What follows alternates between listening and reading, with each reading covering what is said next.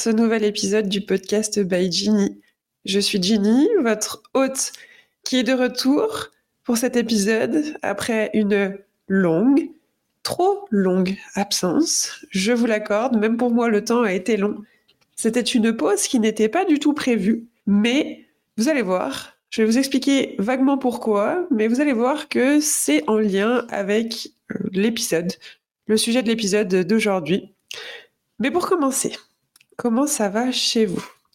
Est-ce que ça sent les vacances pour vous? Est-ce que vous êtes peut-être déjà en vacances? Est-ce que vous profitez? Est-ce que vous profitez de ce soleil, de cette ambiance, de ce mood de l'été qui est si délicieux, je trouve? J'adore, j'adore l'été excepté la chaleur, mais bon, il faut bien euh, quand même qu'on en ait un petit peu dans l'année. Mais bref, on va pas refaire Miss Météo, je pense qu'on le fait déjà assez comme ça tout au long de la journée.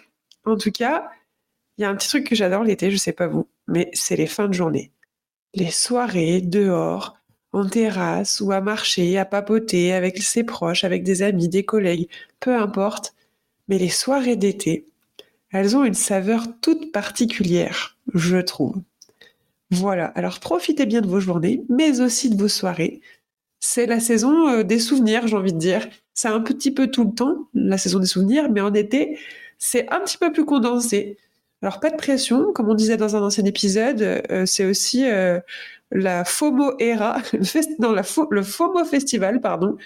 Donc c'est là où on voit un petit peu tous les autres, tout ce que font les autres, tous les départs en vacances, etc. Et nous, des fois, ben, on a tendance à se comparer et à se dire, oh là là, ben, j'ai envie de faire ça, mais je rate ci, euh, je peux pas faire ça. Euh, bon, bref, vous voyez où je veux en venir. Attention à ça, ne vous laissez pas attraper par ce syndrome et profitez de ce que vous avez juste déjà, de pouvoir vivre un bel été tranquille, avec un toit au-dessus de sa tête, voir deux, trois amis, voir quelques proches, ou bien profiter d'être solo, justement. C'est ce qui compte ce qui vous fait plaisir. On en revient à nos petits poneys. Alors, excusez-moi déjà, je vous dois des excuses pour cette petite pause. Pause donc comme je vous disais, qui n'était pas prévue. J'ai de grands projets pour le podcast. J'ai de grands projets qui prennent un petit peu de temps euh, à mettre en place parce que je vois que vous êtes de plus nombreux à être présents à écouter et je vous remercie pour ceux d'entre vous qui prennent le temps de m'écrire, de m'envoyer un petit message, que ce soit sur Instagram ou un petit mail ou peu importe, merci infiniment. Moi, je n'ai pas la chance de vous voir derrière euh, l'écran qui nous sépare ou derrière les écouteurs euh, qui sont euh, posés sur vos oreilles. Je n'ai pas cette chance de voir vos réactions. Donc, quand vous me faites des petits retours et vous prenez le temps de venir discuter avec moi, me dire ce que vous avez pensé de l'épisode ou bien simplement débattre parfois, sur un sujet, sur une thématique d'un épisode, c'est génial. C'est euh, le retour, euh, l'échange qui me permettent d'ajuster et d'avancer et de me dire, OK, c'est cool ce que tu fais, continue, il y a des gens qui sont là et qui sont à fond derrière toi, c'est trop bien. Donc merci d'être là, merci de partager autour de vous, de faire écouter, etc. C'est génial. Et donc, désolé pour cette pause. je m'étais dit avec ce podcast que je me mettrais pas la pression et que euh, je posterais quand je pourrais. Et si jamais une pause doit s'imposer, eh ben, je ne culpabiliserai pas ou du moins je me mettrai pas une pression encore énorme, une charge mentale énorme pour sortir un épisode à trop pris. Le but, c'est aussi de se faire kiffer et je pense que c'est la base justement de ce qui fonctionne. À partir du moment où on se fait kiffer, eh ben, ça fait kiffer les autres. Et donc, par essence, ici, c'est vous. Quand, si je me fais kiffer sur un épisode, eh ben, vous allez certainement le ressentir et ça va vous faire kiffer aussi. Donc c'est comme ça que j'aime bien travailler ou que j'ai envie de travailler du moins le plus possible. Et ce qui s'est passé en fait, c'est que je me suis laissé un petit peu dépasser ces derniers temps. La fin de l'année, elle est assez intense, je pense, pour tout le monde. La fin de l'année, on va dire, euh, du calendrier scolaire, on va dire ça comme ça. Et euh, plein de choses se sont enchaînées, enchaînées, plein de projets. Le rythme était assez intense, etc. Tant sur le pro que sur le perso. Et du coup, ben, j'arrivais pas à trouver l'énergie, euh, ni même, en fait, j'avais envie de vous faire un épisode, mais chaque fois que je me posais pour le faire, euh, c'était pas dans un moment où je pouvais être posée tranquille. Je je pensais à ce que j'allais devoir faire après et autant qu'il allait manquer parce que je prenais le temps d'enregistrer l'épisode, etc. Bref, je n'ai pas eu le temps ni l'énergie et je voulais revenir tranquillement comme il faut avec des good vibes Donc nous voilà aujourd'hui posés confortablement. On se retrouve enfin après une longue pause pour un épisode en solo aujourd'hui. J'ai pas d'invité et j'avais envie de vous papoter, de papoter avec vous sur un petit sujet, une petite thématique qui est en lien avec un livre que j'ai lu récemment. Allez, c'est parti, on rentre dans le vif du sujet. Cette thématique, donc ce petit livre, c'est un bouquin qui s'appelle The One Thing, passer à l'essentiel, de Gary Keller et Jay Papasan. C'est un bouquin que j'ai depuis un petit moment euh, sur ma liseuse et que j'avais pas pris le temps de lire jusque-là. Et là, je sais pas, pas déclic, c'est maintenant. Je le lis et c'est tombé comme une cerise sur le Sunday, comme disent les Québécois. C'est tombé pile au bon moment. C'était juste ce dont j'avais besoin quand j'en avais besoin. C'est un bouquin qui euh, explique, alors je ne vais pas dire développement personnel parce que j'aime pas trop ce terme. Euh, c'est un bouquin qui permet en gros d'améliorer ou de donner des conseils et des pistes sur comment organiser son quotidien euh, pour pouvoir atteindre ses objectifs de façon plus simple, plus facile, en préservant un maximum d'énergie. En gros, je trouve que c'est quelque chose qui est hyper important surtout quand on est son propre patron. Moi, je suis auto-entrepreneuse, du coup, vous le savez depuis un petit moment, prof de yoga. Et euh, c'est très difficile quand on est solo de se donner un cadre et de savoir dans quelle direction avancer chaque jour. Parce qu'en fait, on a tellement de projets, tellement de choses, euh, plein la tête, tellement d'envie et tellement de facettes différentes de ce métier d'auto-employé que du coup, ben, on a tendance à vite se perdre et à avoir du mal à trouver une organisation. En tout cas, c'est mon cas, mais je le sais que c'est le cas, peut-être plutôt même au début, de beaucoup d'auto-entrepreneurs, auto-entrepreneuses.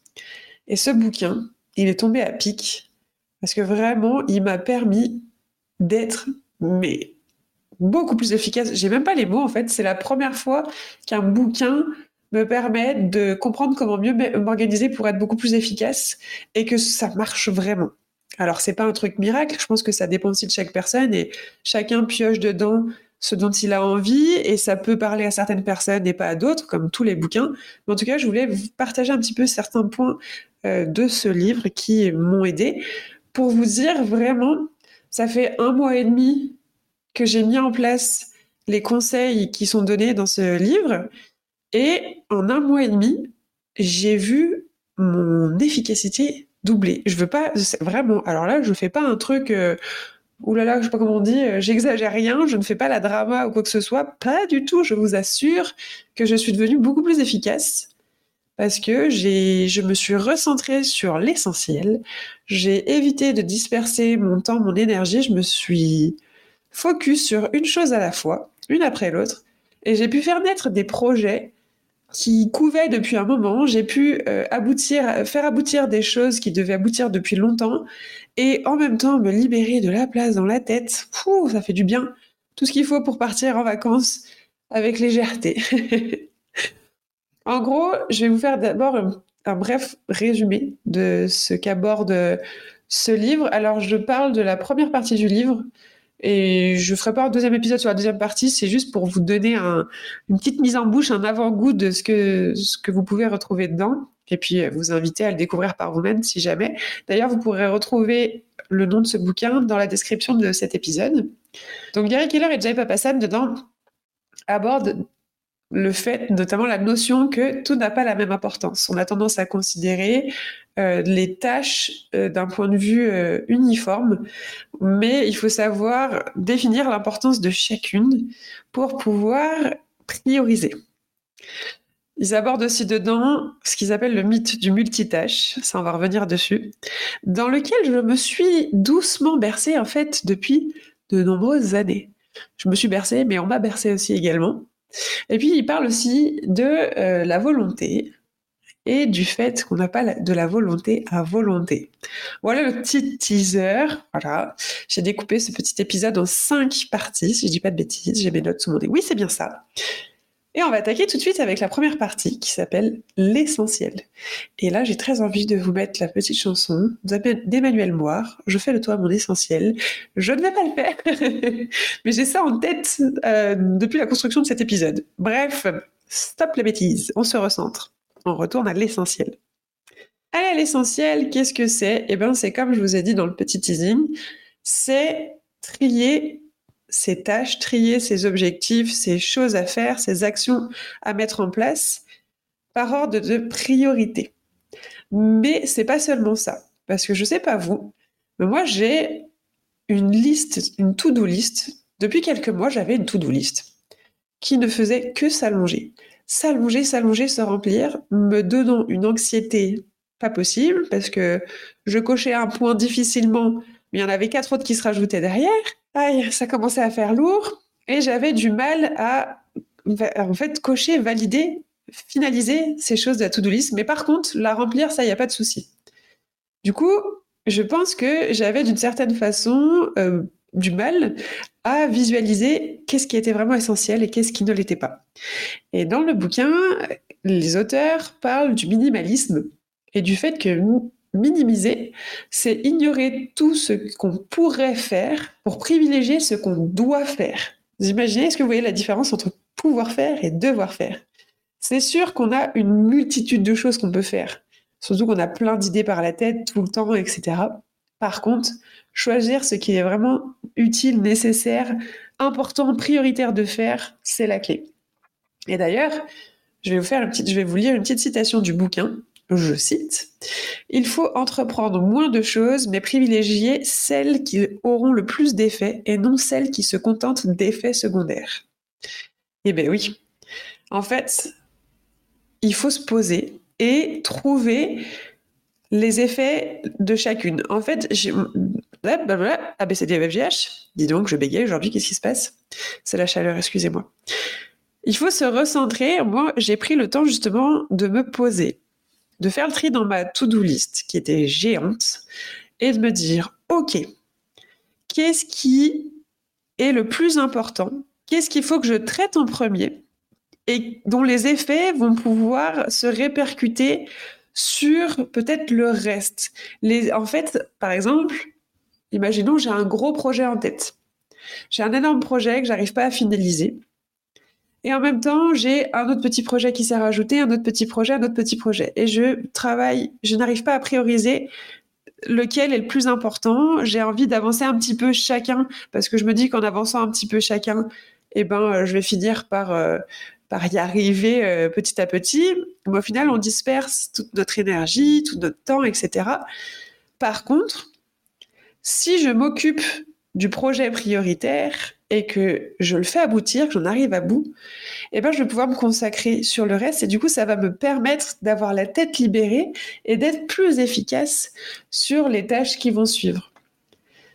Comme ils disent, privilégier la tâche ou le projet ou euh, peu importe, la chose qui aura le plus d'effets et pas celles qui vont juste faire des effets secondaires, pas celles qui vont juste euh, permettre, par exemple, euh, euh, je sais pas, par exemple, j'ai changé l'ordre de mon organisation de journée. Avant, je démarrais la journée et je commençais toujours par mon ménage parce que je suis de la team pour être bien dans ma tête, il faut que je sois bien chez moi, il faut que ce soit propre, nickel.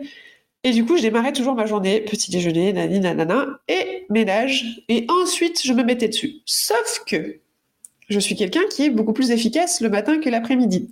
Ce qui fait que ça repoussait souvent le début de ma journée euh, à travailler, entre guillemets, sur mes projets en fin de matinée, donc où mon énergie est déjà un petit peu moins fraîche qu'en début de matinée et sur l'après-midi. Or, l'après-midi, je suis un légume vapeur, je ne vaux rien, mais absolument rien. Donc, je me retrouvais à pinailler, à pas avancer, à bailler, à devoir euh, prendre de temps en temps des siestes, etc. Et euh, mes projets ne stagnaient pas. Depuis que j'ai lu ce bouquin, j'ai changé ce fonctionnement et je fais mon ménage. Ça allait me prendre pour euh, une Monica dans Friends. Mais un peu, j'avoue, un petit peu. Je, je fais mon ménage du coup plutôt en fin de journée, ce qui n'empêche pas que du coup le, lendemain il reste propre tout le reste de la journée, du moins le plus longtemps possible.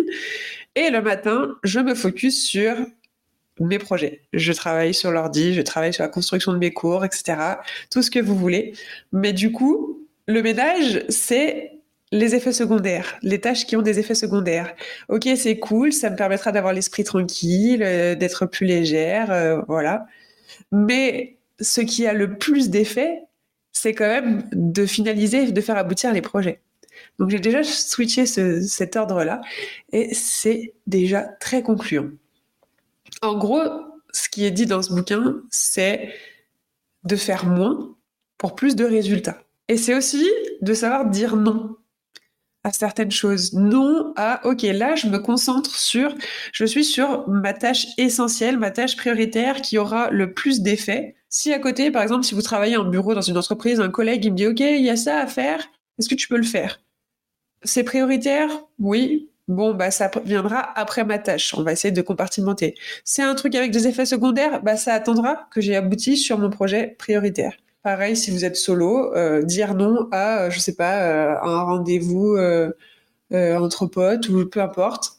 Vous voyez, prioriser.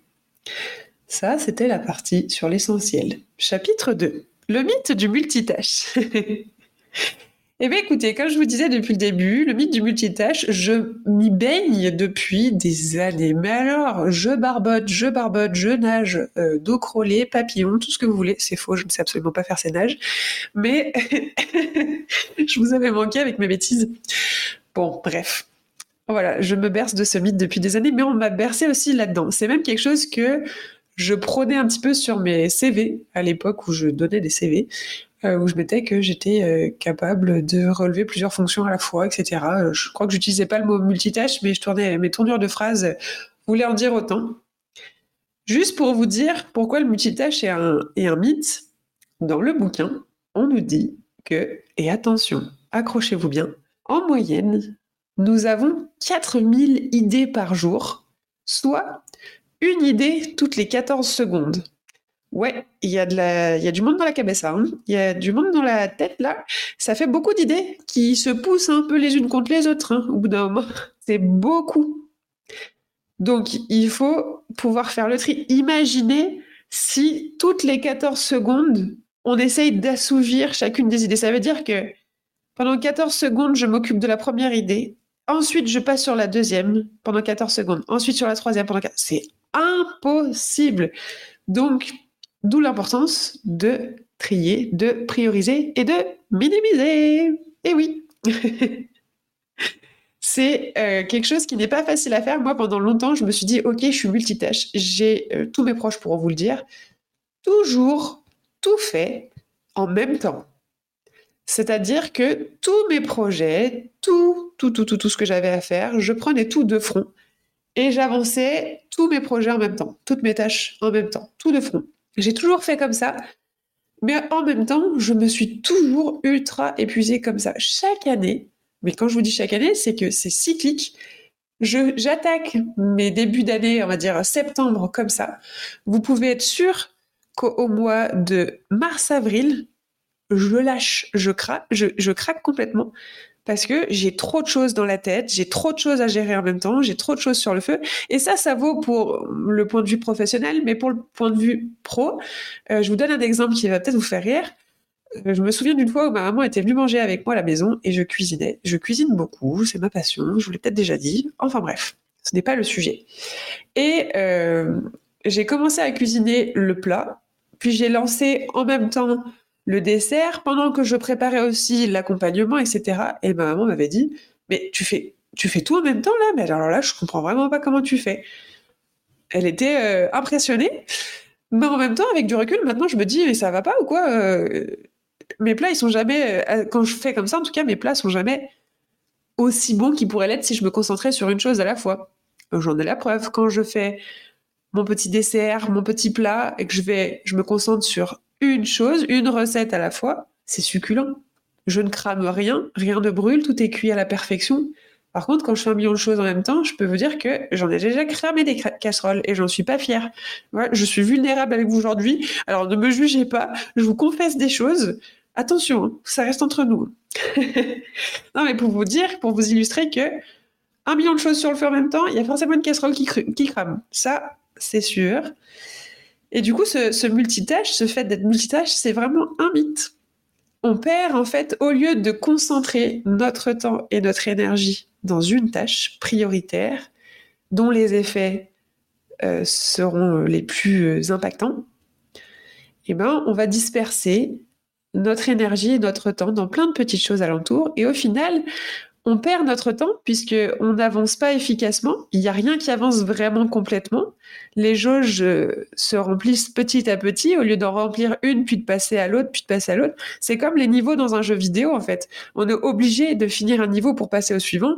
Ben, c'est pareil pour les tâches. Il faudrait arriver à complètement finir une tâche pour pouvoir passer à la tâche suivante. Vous voyez ce que je veux dire? Vraiment, on perd beaucoup de temps et d'énergie avec ce concept du multitâche qu'il faut euh, essayer d'aborder autrement. On est monotâche, on se concentre sur une chose à la fois et on est 100% efficace comme ça. Et on ne perd pas de, on n'accumule pas de fatigue mentale, on ne perd pas son énergie, même on en gagne. Moi, je vous jure, j'ai vu la différence en me concentrant sur une chose à la fois. Mes to-do list ont beaucoup changé. Au sommet, déjà, je l'ai fait la veille pour le lendemain. Et au sommet, je mets la tâche prioritaire qui va me soulager pour le reste de la journée. Et ensuite, se découlent les autres tâches. Et eh ben, je vous jure, je suis beaucoup, beaucoup plus efficace qu'avant et beaucoup moins fatiguée. C'est un truc de fou. J'arrive à finir mes journées beaucoup plus tôt qu'avant. Avant, je pouvais travailler jusqu'à pas d'heure le soir. Maintenant, j'ai, je démarre ma journée, je sais à quelle heure elle se termine et en général, vers 18h, si j'ai pas cours, 18h, 18h30, j'ai fini ma journée avec mon petit temps repas au milieu et tout. Et c'est trop bien. Mes journées sont beaucoup plus rythmées, beaucoup plus organisées. C'est royal, franchement, c'est royal. Enfin bon, on passe au chapitre 3, qui s'appelle Habitude versus discipline. Et je commence par la citation du bouquin qui dit Se discipliner, c'est se former à agir d'une façon spécifique.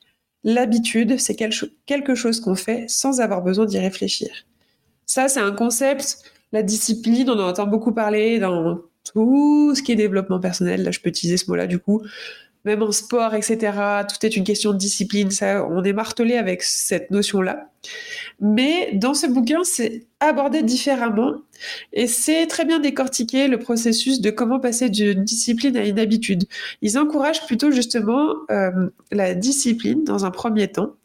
Il faut un petit peu euh, se cadrer, pas se forcer, c'est peut-être pas le bon mot, mais il faut se donner une certaine rigueur, une certaine organisation dans un premier temps, pour qu'ensuite cette tâche qu'on accomplit d'abord euh, avec cette organisation devienne une habitude et qu'on n'ait plus besoin d'y réfléchir pour y faire. Ça devient un automatisme. Et dedans, ils prennent l'exemple de Michael Phelps dans le bouquin. Alors là, je leur fais deux têtes, mais je saurais plus tout. J'ai peut-être les chiffres qui sont faux.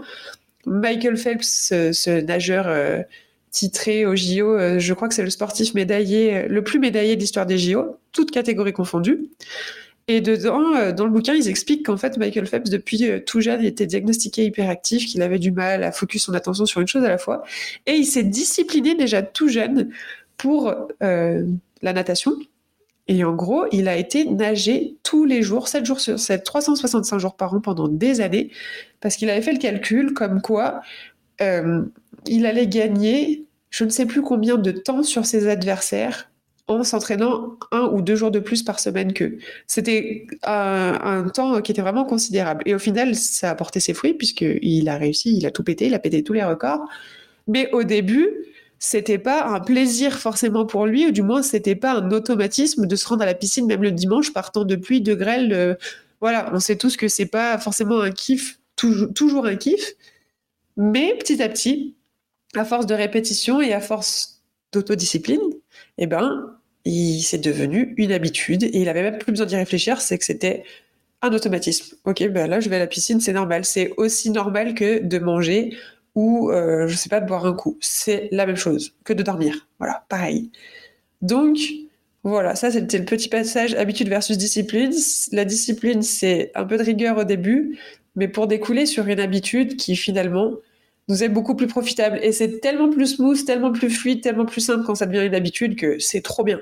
C'est un petit mal pour un bien, entre guillemets, sans dire que c'est un mal de, de se faire de la discipline, mais c'est un petit moment d'effort pour beaucoup plus de moments plus souple, plus, cool.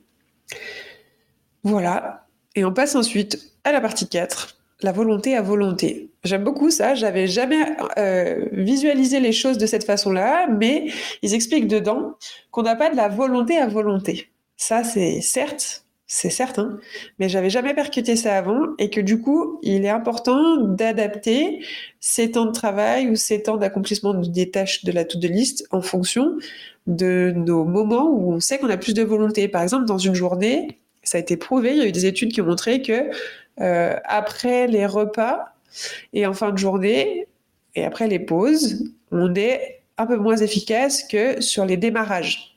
Donc début de journée, euh, début de d'après-midi, on va dire, sans compter le petit temps de mou après le repas. Voilà. Donc, en fonction de comment vous fonctionnez, si vous êtes plutôt du matin ou du soir, c'est important aussi de caler vos tâches par rapport à votre rythme. À quel moment est-ce que vous êtes le plus efficace? À quel moment vous aurez le plus d'énergie à concentrer dans vos tâches prioritaires? Et d'ailleurs, je pense que c'est comme ça aussi qu'il faut euh, se soulager, c'est les tâches qui demandent le plus d'efforts, de concentration d'énergie, il faut les mettre dans nos, dans nos moments euh, points forts, dans nos moments où on est les plus efficaces. Et les instants où on a plus de coups de mou, où on est un peu plus euh, relâche et moins de facilité à se concentrer, eh ben on met les tâches qui demandent par exemple pas beaucoup de concentration. Je reprends l'exemple du ménage. Moi, le ménage en fin de journée, c'est très bien, j'ai pas besoin de réfléchir, hop là, je fais et c'est tout. Voilà. Et dans ce bouquin, du coup, les auteurs posent la question quels sont vos réglages par défaut? Ils disent que c'est hyper important de connaître nos réglages par défaut pour savoir aussi anticiper un petit peu euh, nos moments de faiblesse, entre guillemets. Je ne sais pas trop comment le dire autrement, même si j'aime pas ce mot-là, mais les moments où on manque de volonté.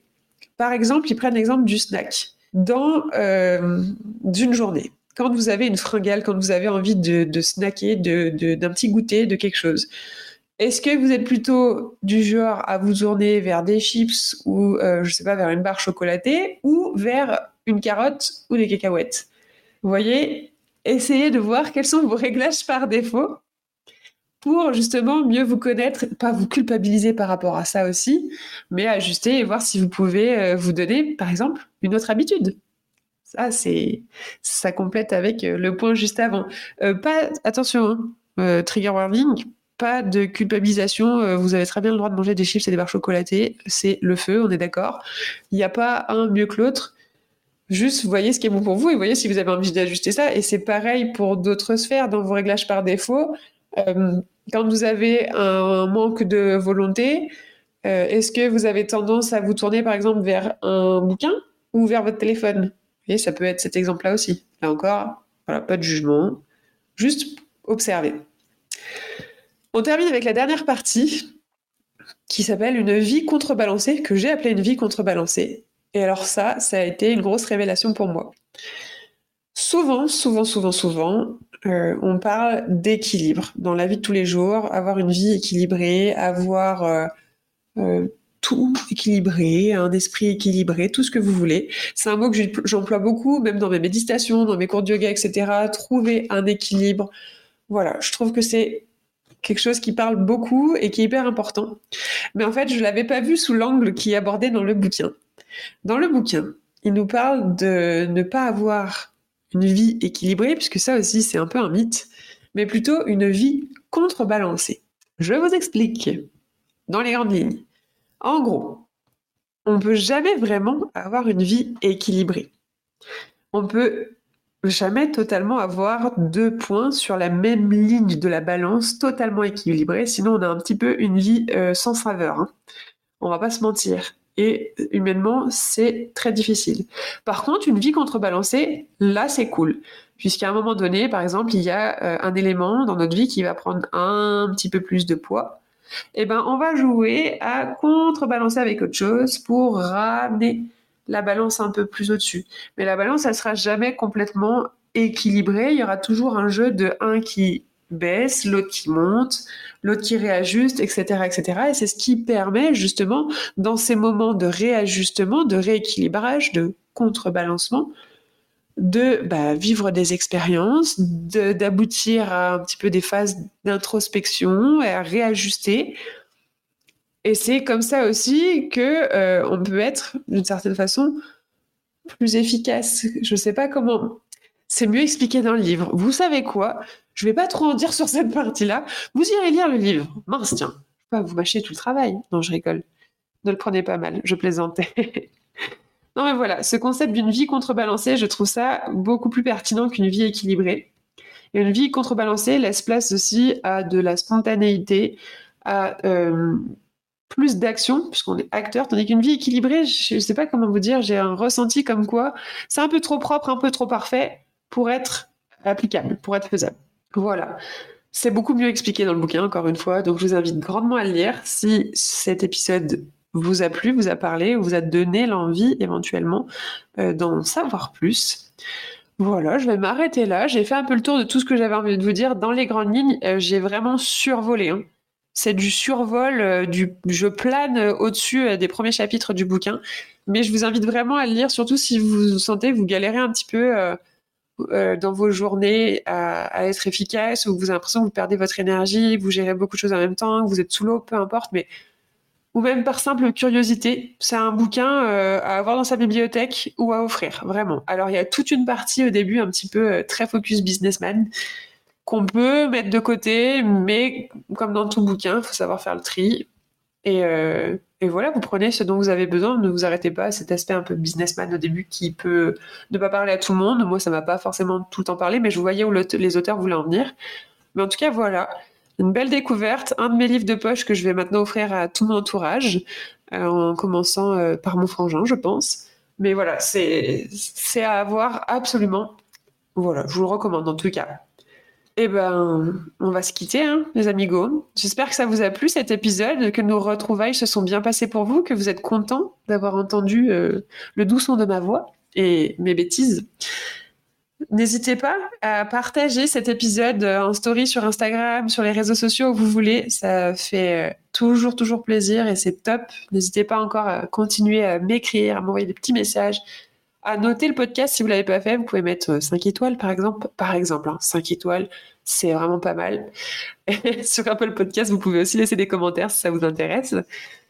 Et puis on se retrouve bientôt pour un prochain épisode. Moi, je pars en vacances là, à la fin de la semaine. Donc je me laisse une petite semaine de vacances. Et après, je reviens vers vous en beauté, je l'espère. Je pense qu'on aura plein de choses à se raconter. Et il va falloir aussi se refaire un petit épisode Les Pépites. Je ne sais pas ce que vous en pensez. Allez, je vais vous laisser. J'ai assez parlé comme ça. On se retrouve eh ben, sur Instagram pour ceux qui veulent, sous le nom de Baijini, comme ici. Je vous mets tous les liens dans la description comme d'habitude, le bouquin, mon Instagram, sur YouTube pour ceux qui veulent pratiquer avec moi. Je sors d'ailleurs une nouvelle vidéo cette semaine, donc n'hésitez pas à aller faire un tour pour ceux qui veulent faire une petite session yoga en ma compagnie. Et puis, euh, et puis voilà, c'est déjà pas mal. Et puis si vous voulez télécharger aussi mon petit guide Yogi l'explorateur, le petit guide du yoga fun et décomplexé, c'est gratuit. C'est ce sera en lien dans ma bio sur Instagram. Je peux vous le remettre aussi dans la description. Voilà, ça c'était le blablatage de fin d'épisode. Passage obligatoire. Je suis obligée de vous rappeler toujours les choses. Sinon vous oubliez. suis pénible aujourd'hui un petit peu quand même avec vous, hein. mais il fallait bien que je vous charrie un petit peu pour ce, ce retour. Bon allez, cette fois-ci, c'est la bonne. Je vous souhaite une belle journée, soirée, semaine, week-end, belles vacances si vous partez en vacances et bon retour si vous en revenez. On se retrouve très vite pour un prochain épisode. En attendant, portez-vous bien. Ciao ciao